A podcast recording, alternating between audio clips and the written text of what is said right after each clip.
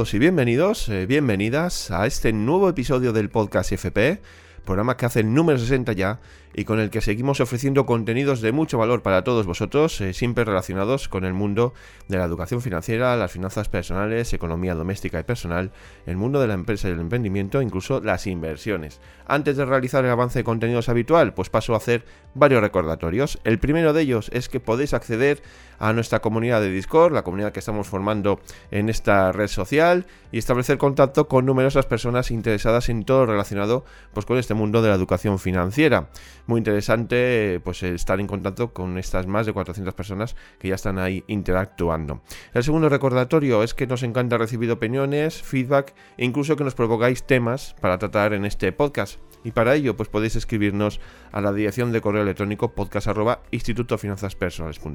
Repito, podcast arroba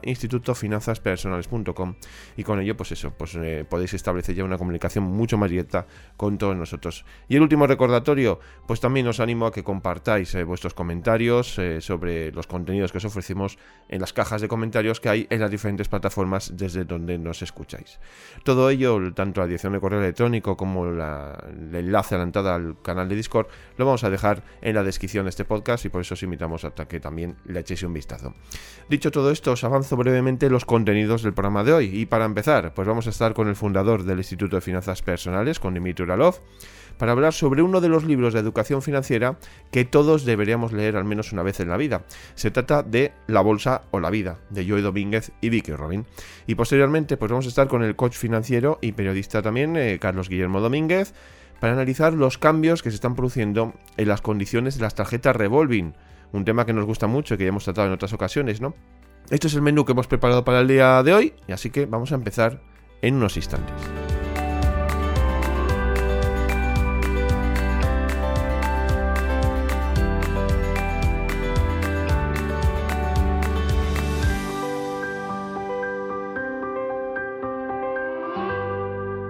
Pues empezamos el programa de hoy lo vamos a hacer saludando al fundador del Instituto de Finanzas Personales, a Dimitri Uralov, que ya nos está escuchando. Hola, Dimitri. Un placer, Esteban, como siempre, estar aquí.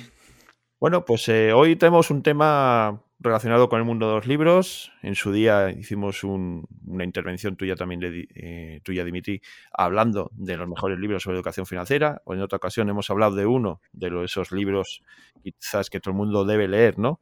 Cuando quiera empezar a, pues a eso, a, interesarse por este mundo, que era El hombre más rico de Babilonia. Y hoy lo vamos a hacer con otro de esos libros que quizás eh, mucha gente no conozca los que ya tienen algún contacto con el tema de educación financiera, finanzas personales, etcétera, y te sigan habitualmente, Dimitri, pues quizás sí que hayan oído hablar de él, que es La Bolsa o la Vida, y bueno, de, de Vicky Robin y Joe Domínguez, ¿no? Y bueno, pues vamos a centrarnos en este libro y vamos a intentar pues eh, desmembrarlo un poquito a grandes rasgos para que la gente pues bueno empiece aquellos que todavía no lo conozcan pues tengan ese interés no que acaben de escucharnos y digan Vamos a. Voy a buscar este libro que me le quiero leer, ¿no? Que me apetece.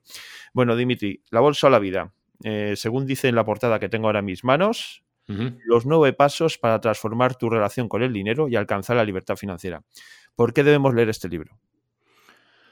Bueno, la razón número uno es que literalmente si analizas cientos de, de estos típicos, no sé, blog posts, ¿no? O páginas famosas de internet de finanzas personales, casi todas las personas que se dedican a este campo de educación financiera, finanzas personales, economía personal, etc., yo creo que prácticamente todos siempre ponen ese libro en primer lugar o en uno de los, no sé, tres primeros lugares. Y por algo será, ¿no? Entonces, yo como una de estas personas, para mí sería quizás el número uno. Eh, pues yo digo que creo que es así. Eh, segundo lugar, y quizás la razón por la cual la gente lo pone ahí es simplemente porque es un libro diferente. Es un libro donde primero está, bueno, está escrito por una persona extraordinaria, ¿no? Que ya muchas veces, no sé si hemos comentado, pero generalmente una historia muy interesante. Era una persona que trabajaba en la bolsa de Nueva York, eh, simplemente como analista, no, no estaba ahí tradeando con acciones. Joey Domínguez, eh, pero tenía claro que no iba a trabajar en la bolsa de Nueva York toda su vida y diseñó un plan y realmente se jubiló, ahora mismo no me acuerdo la edad exacta, pero creo que eran unos 30, 32 años, una cosa 31 años, dice el libro. 31 años. Eh, y realmente, bueno, es un plan más que va por la vía, digamos, ¿no? de, de FIRE, de, digamos, de R, ¿no? de, de, estos movimientos famosos hoy en día. Es decir, vivía con 500 dólares al mes, o sea, para que, a ver, era el año, ¿no? El que era, no me acuerdo si eran los 70 o algo así. Pero aún así, a pesar de que la vida era frugal y tal, lo cierto es que no solamente lo hizo, sino que dedicó después el resto de su vida, curiosamente, eso que ocurre cuando alguien encuentra su vocación, básicamente a ayudar a la gente eh, en Estados Unidos y creo que incluso en otros países, eh, al final compartiendo pues estas enseñanzas, compartiendo los principios y compartiendo pues este camino, estos nueve pasos, etcétera, que, que descubrió al final, ¿no? También, algo que también no ocurre muy a menudo, porque ya sabes, ¿no? Que los, los, típicos, no sé, libros que vas a encontrar en la biblioteca normalmente pues están escritos por personas como, bueno, no sé, muy más orientados al guruismo, más orientados, no sé, al logro, más, o sea, es distinto, ¿vale? La persona, repito, tiene una historia emocionante, ya no vive, ya murió, Joe Domínguez, pero bueno, e, es una persona distinta, ¿no? Pues igual que, yo qué sé, la, José Mojica era un presidente diferente, independientemente de lo que opines sobre su orientación política, pues Joy Domínguez es una persona diferente. Tercera razón para mí, yo creo que sería que es un libro que está hecho como desde una manera de pensar y ver el mundo distinta también. ¿no? O sea, hoy en día que vivimos como una sociedad de consumo, donde la gente está muy, muy orientada ¿no? al logro, muy orientada como a compararse, eh, y este libro está escrito como desde otro lugar, ¿no? De hecho, incluso si coges la versión nueva, que hay todavía más información sobre esto, o sea, desde un lugar donde las cosas se analizan por lo que realmente son, la vida es como el centro de, la atención, la conexión con lo que somos, con las cosas como verdaderas de la vida, ¿no? O sea, es como un, un, una forma de, de ver el mundo, de ver la vida completamente diferente, pues de un poco de esta vorágine de venga, conseguir éxito, dinero, ingresos pasivos, como todas estas cosas que no, bueno, que conectan quizás con algunas personas, pero pues hay una gran parte del público que se ve muy reflejada y que encuentran en este mensaje distinto pues algo que le llama la atención, ¿vale? Y si quieres como cuarta razón para leerlo, ya es más práctico, es que es un libro que practica un método que realmente es un método que también es distinto del resto de las cosas porque, eh, digamos, puedes aplicar este método sea cual sea tu perfil. O sea, por ejemplo, en este método no hay presupuestos. O sea, sí hay mucha conciencia y sí, pues, ¿no? Por ejemplo, apuntas gastos, algo de lo cual hablamos mucho, ¿no? Que te da esta información y tal. Pero es un método basado literalmente en cómo la conciencia, el saber las cosas, cambia tus acciones, pero sin ningún tipo como de acción adicional por tu parte. ¿no? Más o menos algo parecido a lo que ocurre con el método este, creo que famoso, ¿no? de, cómo dejar de fumar o de cómo pues, perder peso. En este caso te, te fijas en los cigarrillos ¿no? que, que, fumas, los vas apuntando literalmente o te vas fijando en qué es lo que comes. Y curiosamente, simplemente con tener esta información delante tuya ¿no? y darte cuenta de que, ostras, es cigarrillo número 17 de hoy, ¿no? es, no sé, lo que sea. Esto es lo que comí para hoy, eh, para la hora de comer. Entonces es como que cambian las cosas, cambian tus actos, ¿no? Y, y esto creo que le va muy bien a mucha gente que de alguna forma, por su perfil o lo que sea, pues un poco son reacios o tienen resistencias a la hora de practicar ciertos hábitos que son muy buenos, pero que, repito, al, principio no son para todo el mundo, ¿no? Pues tipo eso, ¿no? Hacer presupuestos, hacer no sé qué, con lo cual es como que va muy bien incluso con gente que inicialmente va como en contra de, del control y cosas por el estilo. Así que bueno, hay probablemente decenas de razones más, pero yo creo que estos son así como las cuatro principales. Bueno, estamos hablando de La Bolsa a la Vida, un libro que, como tú dices, pues eh, es un bestseller del New York Times, ¿no? De, estos, de estas colecciones que, que el New York Times pues eh, saca, ¿no? Y que, pues eso, en sus listas muchas veces eh, intenta promocionar. Es un libro que se lee muy fácil, que es muy interesante hacer el seguimiento de, de lo que es eh, pues los diferentes pasos que, hay que ir, que vamos a ir un poco ahora sobre ellos, Dimitri. A mí uno de los, eh, de, yo cuando lo leí, estoy en fase de hacer una segunda lectura, eh, una de las eh, quizás eh, características más importantes o de los temas con los que al final mm, más conciencia tomas, como tú bien decías, es el tema del tiempo, ¿no? tiempo por dinero. Eh, háblanos un poco de, esta visión, de cómo Joe Domínguez nos la intenta trasladar, el tema del tiempo y, al final lo que nos cuesta a nosotros, por ejemplo, la hora de trabajo, lo que nos cuesta ¿no? Eh, en tiempo, cómo podemos eh, asociarlo al dinero. ¿no? Claro. Bueno, mira, hablando del tema de bestsellers, también indicarle a las personas que están escuchando que es de los bestsellers de verdad, ¿no? que hoy en día, en la época en la que estamos, sobre todo con el Amazon y cosas así, eh, es cierto que los bestsellers de hoy no son lo mismo, ¿no? Y es un libro que lleva, pues no sé cuánto lleva, 40, 50 años en el mercado y es de los bestsellers de verdad de cuando los bestsellers se contaban con los libros vendidos, ¿no? Y no con... En no sé qué categoría de Amazon, donde hay personas que han colocado un libro como bestseller en una categoría y era un libro literalmente con 57 páginas blancas. ¿no? Así que bueno, es un bestseller de verdad. Volviendo a la pregunta sobre el tiempo, eh, bueno, el Joy Domínguez presenta y ve el tiempo creo que de manera súper acertada y, y, eso es una de estas cosas que conecta tanto con las personas, como al final la energía de nuestra vida que tenemos que dedicar para ganar dinero, bueno, más que el tiempo, el dinero, ¿no? Lo ve como eh, pues esta energía. Eh, más concretamente lo ve como tiempo, hay varios ejercicios en el libro muy importantes, muy, que sirven muy bien. Y al final, pues bueno, pues las personas efectivamente nos damos cuenta, como ya decía José Mujica, ¿no? que cuando estamos comprando cosas, no estamos comprando con dinero, sino que estamos comprando con nuestro tiempo.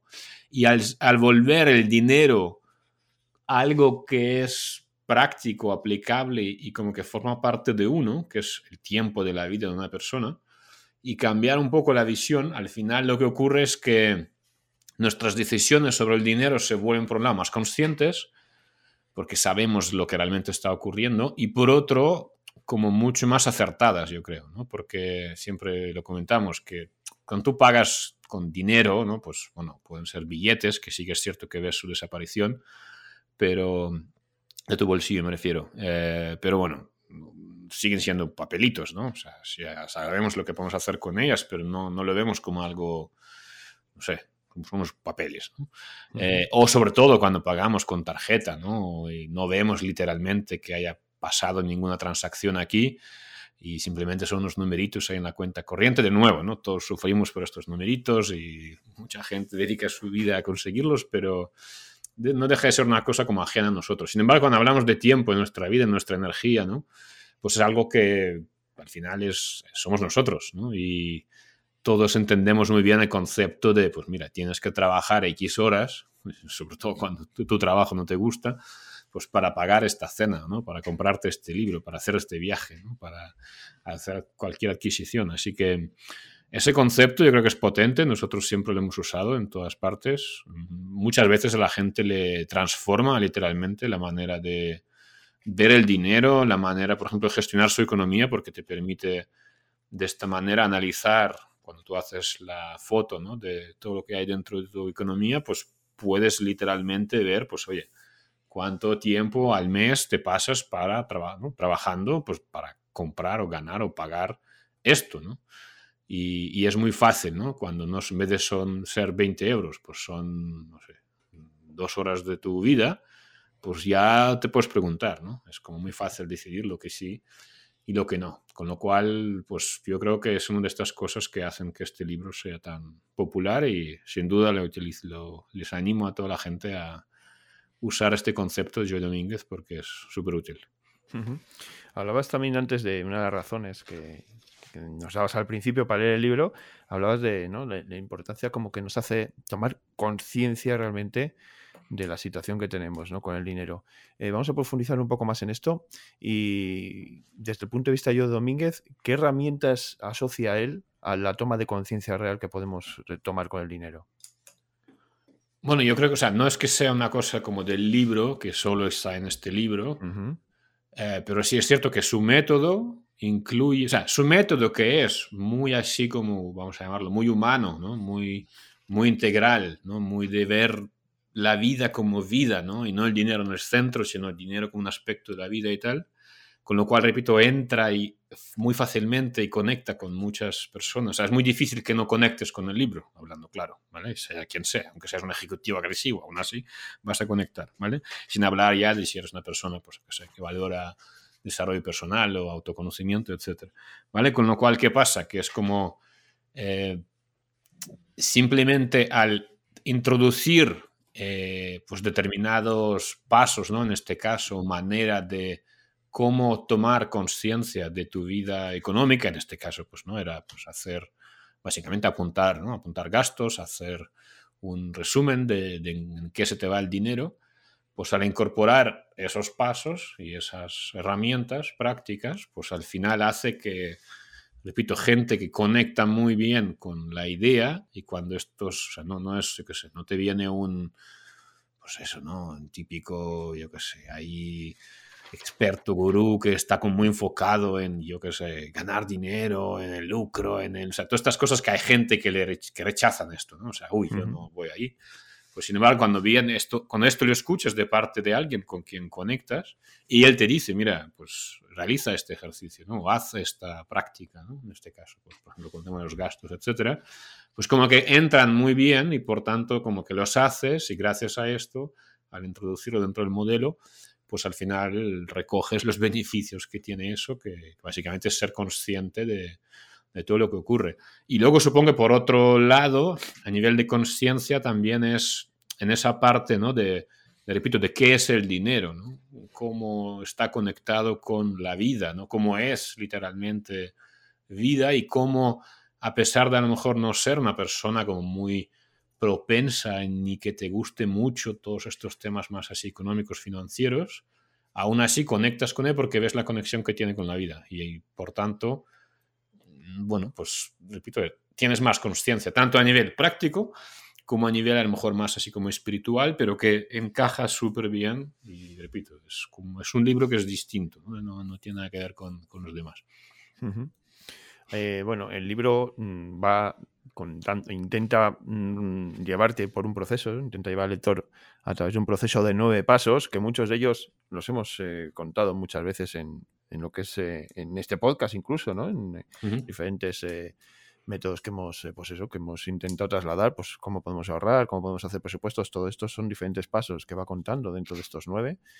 Eh, si quieres, eh, Dimitri, podemos incidir eh, en ellos un poco, con qué proceso, por qué proceso pasa el lector, ¿no? dónde nos trasladan y a dónde nos quieren llevar, ¿no? Sí, bueno, siendo honesto, es como que tendría que coger el libro para recordar exactamente los pasos, porque son como muchos libros de educación financiera. Sí. yo, creo que más, que más que, sí que ahora hablamos, si quieres, de los pasos. A ver, yo creo que al final, mm, mi experiencia ya, si quieres, te comparto. ¿no? he leído muchos libros de educación financiera o de finanzas personales. Eh, todos ellos siempre tienen pasos, ¿no? Y, está como está súper bien tener un método estructurado. Hay cosas de este método, no sé si yo como hablo por de memoria, pero en este sentido tengo memoria para eso también.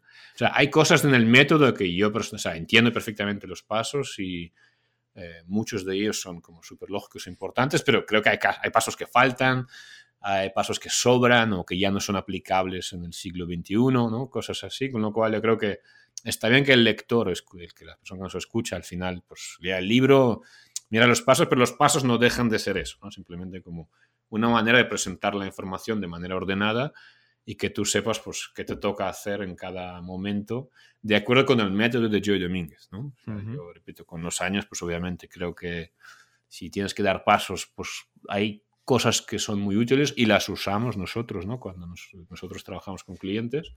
Y hay otros, pues, bueno, pues le puedes cambiar la, eh, ¿cómo se llama? Cambiar el orden, ¿no? O quitar algunos, para añadir otros. Eso al final, como cada uno decide, ¿no? El que quiera, pues puede comparar los pasos de Dimitri, los pasos de Joy Domínguez eh, o sus propios pasos que se le parecen importantes. Voy a coger ahora el libro, si quieres los analizamos, pero bueno, ayer simplemente eso, ¿no? Que es como que para mí no es tan importante lo que los propios pasos como tal, sino, pues bueno, un poco la, el mensaje y, pues bueno, ciertas cosas, ejercicios, hábitos o ideas que son muy útiles ¿no? en este libro. Voy ahora a coger el libro. No, de todas formas, el, en los pasos ya digo que muchos de ellos pues son los que ya llevan un tiempo con el tema de la educación financiera, pues ya muchos de ellos la conocen, ¿no? Quizás algunos de los que incluye yo, yo Domínguez en, en, este libro sí que pues son de toma de más conciencia, igual hacen un enfoque un tanto diferente a, algo, a un concepto tradicional y básico como puede ser eh, lo que ganamos, ¿no? Pero en el fondo, el desarrollo del libro lo que pretende es un poco lo que tratamos aquí en el Instituto de Finanzas Personales, que es que, bueno, que tengamos el control de nuestras finanzas de forma que podamos tener pues, una vida mejor y conseguir ya unos objetivos ya más a largo plazo o, más finales definitivos, ¿no? Como pueda ser mm, dedicarnos a aquellos que nos gusta y vivir de lo que realmente pueden ser unas inversiones o algo que no, vamos, en definitiva, disponer de tiempo para hacer lo que queramos, que es un poco el objetivo final a lo lejos mm. que nos enseña el libro, ¿no? Y bueno, entre los pasos, pues es que el primero de ellos habla pues de cuánto hemos ganado en nuestra vida, ¿no? Calcular lo que hemos ganado en nuestra vida. Que quizás mm. es una, pregunta que nos, nos hemos hecho alguna vez, pero no nos hemos parado a pensar, ¿no? Sí, bueno, es un ejercicio muy potente, de lo, lo, usamos muchas veces, no sé si es de este libro o donde lo leí por primera vez, pero es algo muy, muy útil, sobre todo para, no tanto como número como tal, porque me acuerdo, ¿no? de hecho hace unos días hablaba de esto con unos clientes, no tanto por el número que impacta, sino por el impacto que tiene sobre ti mismo, ¿no? O sea, es como tomar conciencia de nuevo. Me acuerdo, mira, hace tiempo que miraba, no me acuerdo cuándo, una especie de programa que había en la tele de las personas, creo que en este caso eran gente que querían adelgazar y tenían como una especie de hermano mayor que les pues, entrenaba, ¿no? Para crear los hábitos necesarios para comer mejor y conseguir tener más salud y en una de, de estos programas, me acuerdo, hicieron como una especie de, pues imaginaros como un, no sé cómo llamar esto, como un, círculo, como una cosa de cristal, vamos a poner como un cubo de cristal gigante, un, donde habían puesto pues como toda la comida de acuerdo con los hábitos anteriores a, de esta persona, eh, que esta persona había comido pues en, en, un año, en una semana, en un mes. ¿no? Y como que claro, viéndolo impactaba ¿no? la, la, cantidad y también como la, con perdón, la mierda ¿no? que había ahí muchas veces, que era comida basura, ¿no? etc. Entonces un poco eso, ¿no? que hacer un balance de qué es lo que ha ocurrido hasta ahora para que veas, por un lado, lo capaz, no, lo realmente capaz que eres, pues en este caso, de crear dinero. Muchas veces hay varias cosas que pueden pasar cuando alguien hace este ejercicio, pero mi experiencia suele ser más bien por ahí. Es igual que pasa, ¿no? Cuando tú ves, pues, cuánto tiempo estás dedicando cada semana a lo que sea, ver la tele, a estar en redes sociales, a mirar mail, ¿no? Pues un poco lo mismo, ¿no? Es como que impacta el número muchas veces y pues es una forma muy útil, sobre todo de, de tomarla, repito, como de, ver de lo que eres capaz por un lado y de ver cómo estás mal aprovechando al final, ¿no? Tu, tiempo, tu vida, tu dinero. Y en este sentido, pues es, es un ejercicio potente que, que, tiene mucho sentido, sí. Y luego, bueno, pues otros pasos son pues eh, apuntar gasto, ¿no? Saber lo que, en qué nos gastamos mmm, el dinero que ganamos. O sea, en definitiva, nos va a llevar por un camino que, como tú muy bien has dicho, pues eso, nos va a ayudar a tomar esa conciencia y saber realmente nuestra situación real con, con, el dinero y a partir de ahí, pues ir ya eh, con la base de ejercicios, como tú muy bien dices, eh, realizar esa introspección que nos va a llevar a, a decidir realmente lo que queremos hacer con nuestro dinero y cómo lo deberíamos hacer para tenerlo optimizado de una manera mucho más eh, efectiva, llamémoslo así. Sí, no, es así, tal cual lo cuentes. A ver, o sea, hay cosas que o sea, no, no, le recomiendo a los lectores, ¿no? O lectores o oyentes a, a, leer, porque no es como que tú podemos re resumir pues, un paso en sí. apuntar gastos, que evidentemente apuntar gastos es un elemento de, del capítulo entero con una filosofía detrás, ¿no? Y un montón de cosas más, con lo cual yo creo que no hay que banalizar tampoco los pasos, y sobre todo creo que, o sea, repito, lo impotente del libro no son como las, los pasos o los ejercicios, las acciones concretas, ¿vale? Yo creo que, porque estas acciones, como tú bien has dicho, se repiten en muchos sitios, ¿no? No, no hay nada como... No es, no, no es, lo que destaca este libro de todos los demás. Lo que lo destaca de todos los demás es la argumentación y la visión que hay detrás, ¿no? Y la manera como muy, muy así, como muy integral de, de ver el tema del dinero en, dentro de la vida, de conectarlo contigo mismo y, o sea, en fin, como al final son libros sobre uno mismo, ¿no? Entonces es como, eso es lo que para mí lo hace potente. Y de nuevo, hay, pasos, hay ejercicios concretos, hay algunas cosas, repito, que creo que faltan, ¿no? Hay algunos, ¿no? Sobre la, última parte, por ejemplo, ¿no? De, era lógico en su momento, pues era una forma, y el Joy Domínguez pues recomendaba a la gente que usara los bonos del, del gobierno americano para como, lugar donde este dinero se depositaba y de esta manera pues podían obtener eh, rendimientos por, por este dinero y después pues eh, podían hacer proyecciones sobre cómo, en qué momento de su vida estos ingresos superarían el dinero que ellos necesitaban para vivir, ¿vale? Pero o sea, no estoy muy de acuerdo ni con la elección de, del producto financiero, ni con casi que ni con el enfoque, ni, pero bueno, pero lo que es la filosofía que hay detrás, creo que es brutal y todo el mundo debería conocerlo. Sí, es un poco donde queremos llevar a nuestros oyentes, que hay un libro que conozcan un libro que quizás sería muy interesante que leyesen, muy recomendable, porque con un enfoque quizás diferente a, lo, a, otro estilo de libros que, hayamos podido recomendar en algún momento dado, pues bueno, les va llevar a, un proceso de, pues eso es lo que hemos dicho, una introspección y un conocimiento de sí mismos mm, en su relación con el dinero que va a ser fundamental pues, para tomar decisiones pues, mucho más acordes con lo que debe ser eh, pues, unas finanzas personales sanas y, efectivas y, bien, bien eh, equilibradas, Dimitri. Bueno, por último, ya para acabar, mm, recomendamos este libro, como hemos recomendado también eh, El hombre más rico de Babilonia. La idea es ir pues sacando en este podcast a lo largo de los diferentes episodios, pues más libros que puedan ser interesantes de cara pues a, aumentar conocimientos, que siempre es interesante. Dimitri, no sé si tienes algo más que decir sobre este libro, en el que se pueden decir miles de cosas, evidentemente, mm. sin desmenuzarlo, sin ir más allá de donde debemos. Creo que ya has dicho bastante, que ya has destacado la, importancia del libro, pero ya por último, mm, ¿con qué te quedas para decir a nuestros oyentes que lean este libro y, y, saquen sus conclusiones. Bueno, yo creo que la relación con el dinero, esas palabras que has pronunciado hace poquito, pues eh, supongo que es lo más importante de esto. O sea, si tú quieres cambiar tu relación con el dinero, pero no como una frase bonita ¿no? que se usa en el marketing, que luego cada uno le pone las cosas que le pone, sino literalmente, ¿no? O sea, es como, en realidad no, no cambias tu relación con el dinero, te das cuenta de que el dinero forma parte de tu vida, que el dinero eres tú en esencia, o tu energía, o lo que sea, tu tiempo, y cómo literalmente al hacer esta introspección, en entender todas las conexiones que tiene, y sobre todo también en combinarlo con acciones concretas, ejercicios prácticos, pues cómo literalmente puedes cambiar tu relación con el dinero, además eso, ¿no? Como casi como tú solo, solo ahí con tu, contigo misma, contigo mismo y,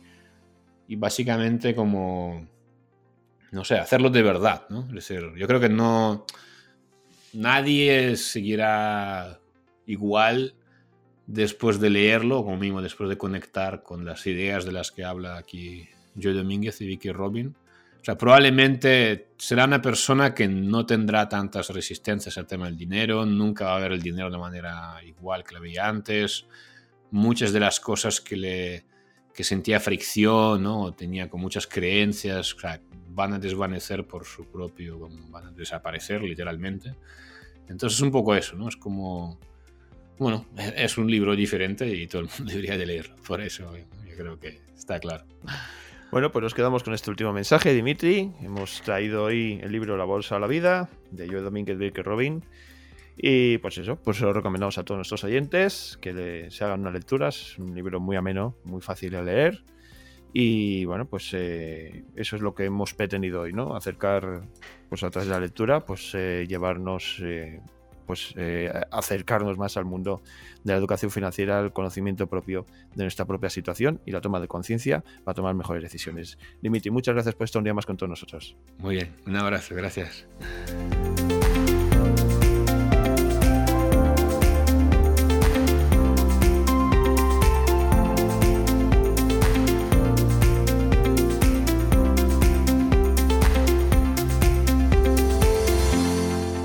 Seguimos avanzando los contenidos del programa de hoy y ahora vamos a saludar a Carlos Guillermo Domínguez, que ya nos está escuchando. Hola, Carlos. Hola, Esteban, saludos. Bueno, como sabéis, Carlos es eh, colaborador habitual de nuestro programa, es coach financiero y también eh, pues tiene un programa de radio en, en Canarias Radio, también sobre estos temas relacionados con el dinero, la educación financiera, la economía en general. Bueno, Carlos, hoy hemos tenido un tema que nos gusta mucho, que ya hemos tratado muchas veces, pero que es importante que la gente, pues, eh, bueno, pues sepa lo que hay, lo que conlleva y los riesgos y demás, ¿no? Que son las tarjetas revolving. Y bueno, pues parece que ha habido cambios, ¿no? En, en las condiciones de estas tarjetas. Cuéntanos un poco más sobre, danos más detalles sobre esto. Sí, la verdad es que eh, hemos hablado varias veces de las tarjetas revolving, del problema que conlleva el tener, el utilizar las tarjetas en revolving. Y, bueno, pues eh, hay cambios en las condiciones que han puesto los bancos y no precisamente para no incentivar el uso de las tarjetas revolving. Como saben que se está usando mucho porque es un crédito rápido que tiene la gente, pues lo que han hecho es subir los tipos de interés. Vamos a recordar lo que son las tarjetas revolving para quien afortunadamente no las tenga, pues Que, no, que, no las tenga. Eh, y para quien las tenga, pues eh, que sepa que no es la mejor eh, forma de, disponer, evidentemente, de dinero. Las tarjetas revolving es un crédito que una entidad bancaria te da a través del plástico. Eh, y entonces lo que te da es un límite de crédito que tú puedes ir devolviendo a plazo y a medida que, puedes, que vas eh, consumiendo puedes ir utilizando. Y tiene unas cuotas periódicas que pueden ser bajas eh, con un pequeño porcentaje y al final, mm, pues lo que va a hacer es que eso se eternice el quitar el capital porque las eh, cuotas eh, prácticamente se pueden convertir casi casi en intereses. De hecho, como comentamos una vez, en el Banco de España hay eh, una página web en la que puede hacer un simulador de su tarjeta revolving y la cuota que está pagando, el interés que le cobran, cuánto es el tiempo que tardaría en eliminar todo ese crédito si solo pagara esa cuota y no la volviera a utilizar. Y la verdad que recomiendo a los que tengan tarjetas revolving que la utilicen, que se acerquen a la web del Banco de España para que hagan eso y se echen las manos a la cabeza si no lo han hecho ya. Porque realmente es impresionante. Hay algunas, hay algunos datos cuando pones una cuota muy baja, Esteban, que es impresionante porque el mensaje que te sale es, con esa cuota no terminará de liquidar el crédito. Pues es estamos hablando, ¿eh? Sí, sí, no, es algo muy interesante que, que, la gente muchas veces desconoce porque precisamente con ese desconocimiento es con lo que juegan los bancos. Y aquí, Carlos, quería hacer un inciso porque muchas veces em, hablamos de tarjeta revolving, la gente eh, sí lo ha oído hablar, pero no sabe exactamente Mm, lo que son, tenemos las tarjetas de crédito por un lado y bueno, hay que decir a la gente que las tarjetas revolving son las tarjetas de crédito de toda la vida, las de crédito, ¿no? lo que pasa que nos permiten aplazar esas compras que hacemos y eh, pagarlas en cómodas cuotas, como dicen ellos, y esas cómodas cuotas son las que van acumulando intereses y las que nos van a ir a lastar de por vida, y como tú dices, incluso no llegar a pagarlos, ¿no? Claro, eh, la, diferencia principal, podríamos poner, es que eh, la tarjeta de crédito que eh, solemos conocer, pagas las cuotas o pagas el consumo a final de mes. La revolving lo que te permite es ir mm, cambiando y teniendo una cuota para pagar las compras que has hecho un mes. ¿Qué pasa? Que al mes siguiente vas a hacer compras con esa tarjeta. Ya se unen. Eh, y cuando lleve varios meses utilizando, el, se te ha hecho una bola muy grande y ya estás, mm, ya estás prácticamente sin salida. Porque la tarjeta de crédito que mm, conocemos, pues es la que tú vas comprando eh, en el mes X ¿eh? y a, principio del mes siguiente, pues te viene un recibo con todas las compras del mes. Entonces, bueno, eso incluso hasta si lo gestionas bien, podría estar, algunos dicen que, que, no estaría mal. Yo conozco personalmente gente que gasta todo con tarjeta de crédito. Estamos hablando de toda la compra del mes, que pueden ser 1.000 o 1.200 euros, y el día 1 del mes siguiente le quitan los 1.200 euros que ha gastado, porque él se organiza mejor así y quiere vivir de esa manera. Vale, eso, eso es un uso correcto siempre que seas consciente de que te van a quitar ese dinero al mes siguiente, ¿no? Y, sobre... vas a disponer de él. Claro, y sobre todo que seas consciente de que te lo van a quitar y ser consciente de cuál es tu límite para poder pagar a principio del mes siguiente. Si eso lo controlas, pues no pasa nada. El problema está la revolving. Porque claro, imagínate en este mismo caso que comentas, 1.200 euros. Esos 1.200 euros lo compras con una tarjeta revolving y no lo pagas al mes. Lo pagas con una cuota de 100 euros. 100 euros. Bueno, pues ya esos gastos de un mes ya se te van a poner solo de capital, solo de capital, en un año. 12 meses. Pero si ahora vamos a los tipos de interés, que en algunos casos, Esteban, llega al 36% después de la última subida en algunas tarjetas revolving de algunas de las entidades eh, muy conocidas de nuestro país, 36%, añádele que esto se te va a hacer muy complicado si solo pagas 100 euros y al mes siguiente vuelves a gastar otros 1000 o gastas 300 o gastas. Al final, eh, lo mejor es hacer un cálculo con esa mm, calculadora que deja el Banco de España y uno de verdad que saldría huyendo de las tarjetas revolving, el gasto de una compra de 1.000 euros se te puede ir a casi 500. Pues es que, vamos, es que es un disparate. O sea, yo es que lo digo para que la gente lo piense. Una compra de 1.000 euros se te puede ir a 500. Es decir, 1.500 euros que tengas que pagar, unos 1.460. Vamos, es que es un negocio redondo para la banca, pero es meternos en un hoyo impresionante los que, los que las utilicemos. ¿no? Entonces, bueno, eso, eso es una cosa que, quiero dejar claro. ¿no? Ante estos temas, ¿qué hace la banca? Situación mala, situación de crisis, eh, la gente va a tener problemas para llegar a fin de mes, pues eh, le engodo de tener una tarjeta fácil, con un crédito fácil, y que la gente no va a mirar las, las consecuencias de utilizarla. La gente utiliza las tarjetas revolving. Eh, de hecho, mm, hay que decir que, mm, que, ahora mismo pues, los tipos de interés los han subido, pero de, una, forma, mm, de una forma grande. Por ejemplo, hay que decir que la, TAE de las tarjetas revolving continúan desde, desde 2021 hasta ahora, se han ido elevando constantemente. La media, eh, pues, eh, ha pasado, está en torno al 21,15%. Y las dos tarjetas más caras eh, son, son, son, de una misma entidad. Las más caras son de una misma entidad. Una de ellas cobra el 36,4%. hay que destacar que no es lo único que te encarece la tarjeta revolving el tipo de interés que te ponga. También muchas de ellas tienen seguros. Y los seguros siguen siendo un componente importantísimo del coste. Fíjate, Esteban, que eleva el gasto hasta un 10,8% anualmente el tema de los seguros. Y eso la gente también lo desconoce. Eh, hablamos antes de, las tarjetas normales eh, y la tarjeta revolving. Bueno, pues la diferencia entre las dos eh, se incrementa. En el año 2021 las tarjetas revolving eran un 2,46% más caras con respecto a las convencionales.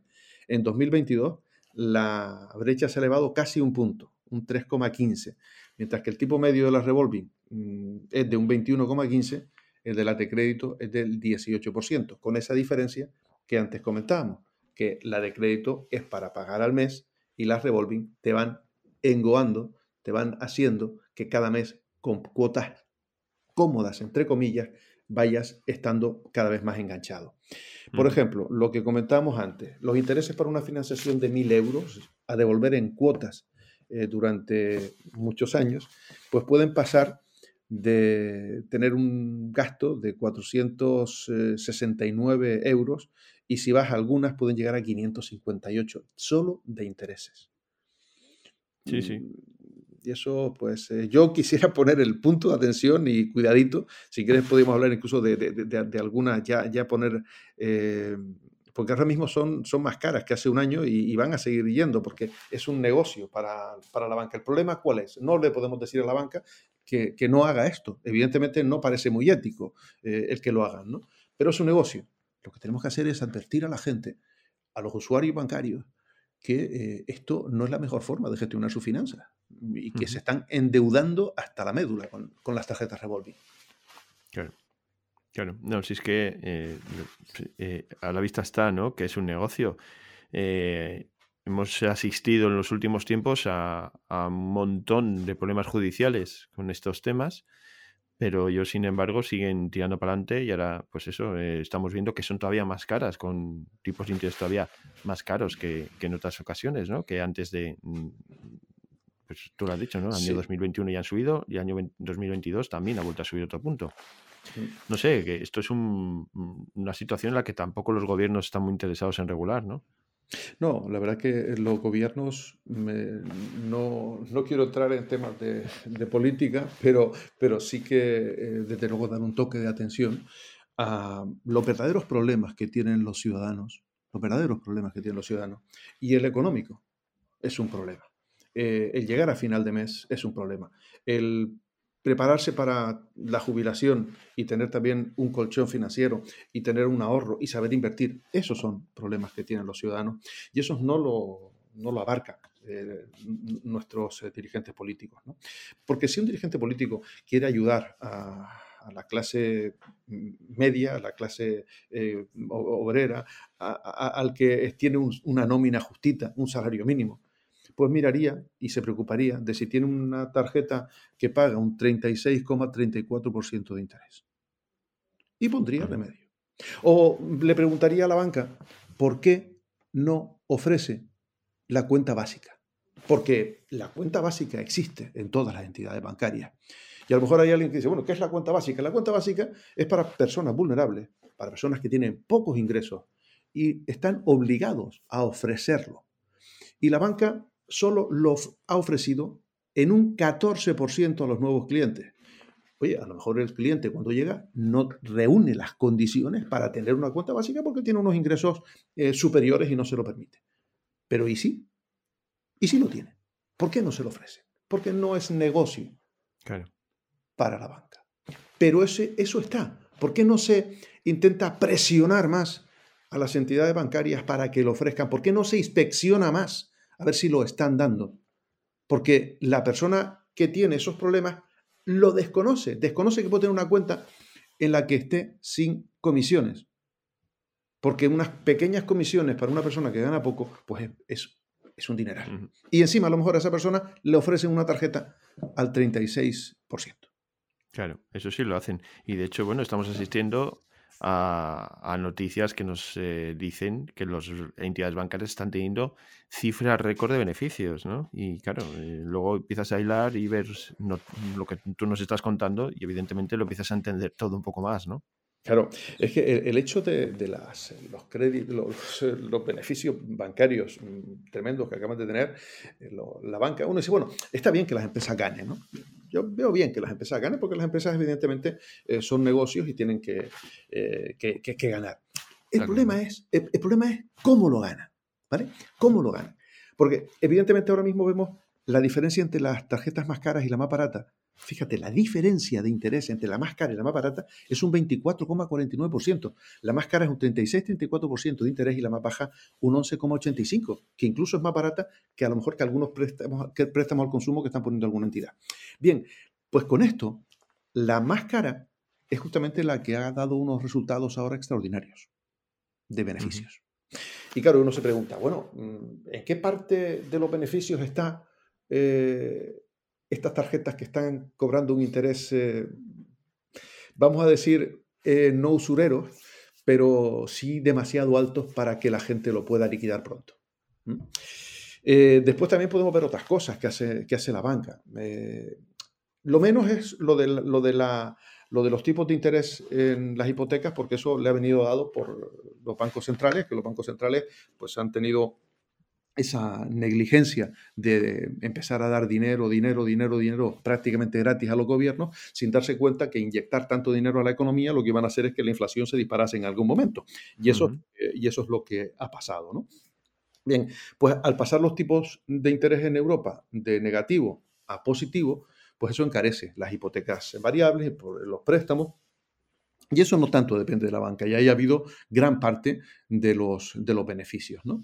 Pero también es verdad que otra gran parte de los beneficios es por esto y otras prácticas, Esteban, que me, gustaría también comentar, que es eh, cuando con piel de cordero se acerca la entidad bancaria a una persona que está teniendo problemas y le ofrecen una innovación de la hipoteca. Mm, la innovación de la hipoteca, que una su crédito de consumo, su crédito del coche, su tarjeta de crédito y termine pagando una cuota más baja. ¿Qué ocurre? Que en esa innovación ponen todo eso para que pague menos, pero le están poniendo un montón de gastos más, porque en una innovación tiene que hacer nuevas escrituras notariales que se introducen en el coste. Tiene que hacer una nueva tasación de la vivienda que se introducen en el coste. Tiene seguramente que actualizar el tema de los seguros, ¿eh? que también se los pueden poner ahí en prima única, todavía puede que lo haga alguno.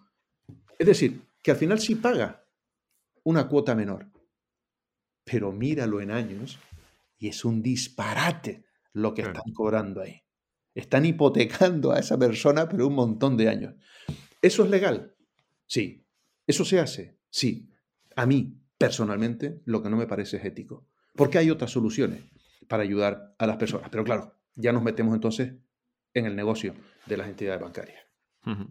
Está claro que tampoco podemos entrar eh, tan en profundidad en, todo lo que hacen los bancos, pero claro, las, eh, los actos que más llaman la atención quizás eh, pues son estos los que estamos hablando, ¿no? Que afectan directamente a las personas, como tú bien dices, muchas de ellas vulnerables y mm. que no nadie es capaz de, poner freno a esas situaciones mm, y que esas entidades se dejen de aprovechar de estas personas. Hablas de la innovación de una hipoteca, vamos a, explicar a, la gente qué es la innovación de una hipoteca porque mm, puede haber ahí conflictos igual con otras palabras como subrogación y demás, ¿no? Sí, sí, sí. Hay una diferencia entre lo que sería eh, innovación de, hipoteca y lo que sería la, subrogación. Son dos cosas que, bueno, eh, sí, se, sí se habría, si la gente los habrá oído, pero bueno, vamos a, explicar un poquito qué, es lo que es. La, subrogación de la hipoteca eh, es, bueno, es cuando un deudor como una entidad financiera de, un préstamo hipotecario puede ser sustituido o reemplazado por otro deudor. Es decir, yo lo tengo en el banco A con unas condiciones y me voy al banco B y me respetan las condiciones, o en todo caso puede que haya alguna pequeña modificación de interés, que suele ser más por eso. Si tienes a lo mejor un variable con eh, el interés eh, del diferencial del 1,5, tú subrogas a otro a lo mejor con el diferencial del 1%. Eh, y eso es una subrogación. Ahora bien, ¿qué es la innovación de la hipoteca? La innovación de la hipoteca es cualquier cambio que se pueda producir en las condiciones contractuales del préstamo hipotecario después de la firma inicial. Es decir, vamos a hablarlo claro para que la gente lo entienda. Renegociar el préstamo con la entidad bancaria con la que lo has contratado. Claro, renegocias y normalmente, en este caso, la entidad bancaria va a querer que esa renegociación sea a su favor, aprovechándose de que esa persona que requiere unas mejores condiciones estará un tanto ahogada y yo le ofrezco una rebaja en la cuota mensual uniéndole todos los préstamos, pero que va a estar pagándolo prácticamente eternamente y vas a pagar el coche que te quedaban a lo mejor tres años, vas a pagarlo a 20 años porque la cuota del, el, importe de, lo que te quedaba del coche lo vas a meter en esa hipoteca. Y vas a hacer una nueva tasación que también se va a meter ahí, junto con la tasación que se había puesto inicialmente en la primera, eh, en la primera hipoteca. Y las, eh, las escrituras notariales, porque una nueva hipoteca tiene escrituras notariales nuevas. Por lo tanto, estarás pagando todavía las las escrituras del primer préstamo y ahora pagas la segunda. Y las tarjetas de crédito también te las van a poner, pero no te van a quitar la tarjeta de crédito. Por lo que, como no vas a aprender, no vas a aprender conceptos básicos de educación financiera, lo que estás haciendo es carne de cañón. Porque el banco sabe que ahora mismo te soluciona algo, pero tú vas a seguir cayendo porque tú no tienes buenos hábitos de educación financiera. Tú vas a seguir utilizando la tarjeta de, crédito revolving. Vas a gastar más de lo que ingresas. Vas a no ahorrar. Y dentro de un tiempo, a lo mejor necesitas otra innovación. Entonces, ese es el problema. No te van a ayudar a decirte, mira, vamos a darle a usted unos consejos básicos de educación financiera para que no vuelva a caer aquí. No, no, está claro que amigos en los bancos eh, para pagarles bien, pero para ayudarte en un momento dado, eh, sí, dicen que te ayudan, pero al final lo que te están echando es eh, la mano al cuello, ¿no? Como se suele decir. Mm. Carlos, bueno, hemos repasado el cambio de las condiciones de la tarjeta revolving, cómo afecta directamente estos cambios, todo lo que implica tener una tarjeta revolving. Hemos pasado también por el tema de la innovación de una hipoteca, que es una palabra que quizás la hayamos oído, pero no sabemos muy bien a qué se refería, ¿no? La subrogación mm. también lo hemos tocado. No sé si tienes algo más que añadir en el día de hoy. Eh, no, simplemente, bueno, pues que sigan escuchando a los podcasts de IFP, que Aquí tienen un montón, montón de conocimientos con Dimitri, con eh, todos los compañeros que vamos hablando cada dos por tres y que después lo implementen en sus finanzas. De verdad que los bancos, muy bien para utilizarlos a nuestro favor, pero no nunca para que nos utilicen a favor de ellos. Bueno, pues me quedo con esta última frase, muy acertada y realmente, pues tienes toda la razón. Los bancos nos pueden ayudar, pero ojo con ayudarle nosotros a ellos porque vamos a salir perdiendo seguro. Bueno, Carlos, eh, vamos a dejar en la descripción del podcast eh, pues también eh, tu programa La Buchaca, muy interesante, en Canal Radio, está en las plataformas de podcast.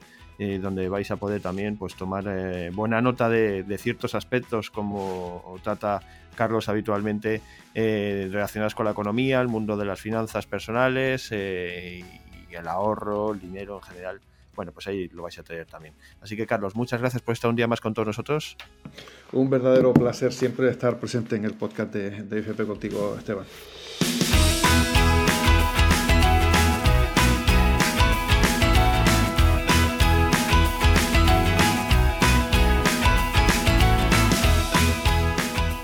Llegamos al final de nuestro programa y como es habitual antes de despedirnos eh, ponemos a vuestra disposición una dirección de correo electrónico podcast arroba repito podcast arroba donde nos podéis hacer llegar vuestras dudas, vuestras consultas y todo aquello que esté relacionado pues, con los diferentes temas que tratamos en este podcast. Además, os recomiendo que miréis la descripción de este episodio, ya que podréis encontrar información relacionada pues precisamente con los temas que hemos tratado hoy y los canales de comunicación de nuestros invitados. Y por último, también os animo a que entréis a formar parte de nuestro canal de Discord donde más de 200 personas eh, están en intensa interacción y intensa eh, tarea de networking ahí relacionándose y hablando pues los temas que tratamos aquí habitualmente, ¿no? La educación financiera, finanzas personales, el tema de empresa, de las inversiones. Eh, bueno, pues la misma descripción de este podcast, de este episodio, os vamos a dejar el enlace para poder acceder directamente a este canal. Ahora sí que ponemos el punto y final al programa de hoy. Nos citamos para el siguiente episodio Recibid un fuerte abrazo y nos escuchamos pronto.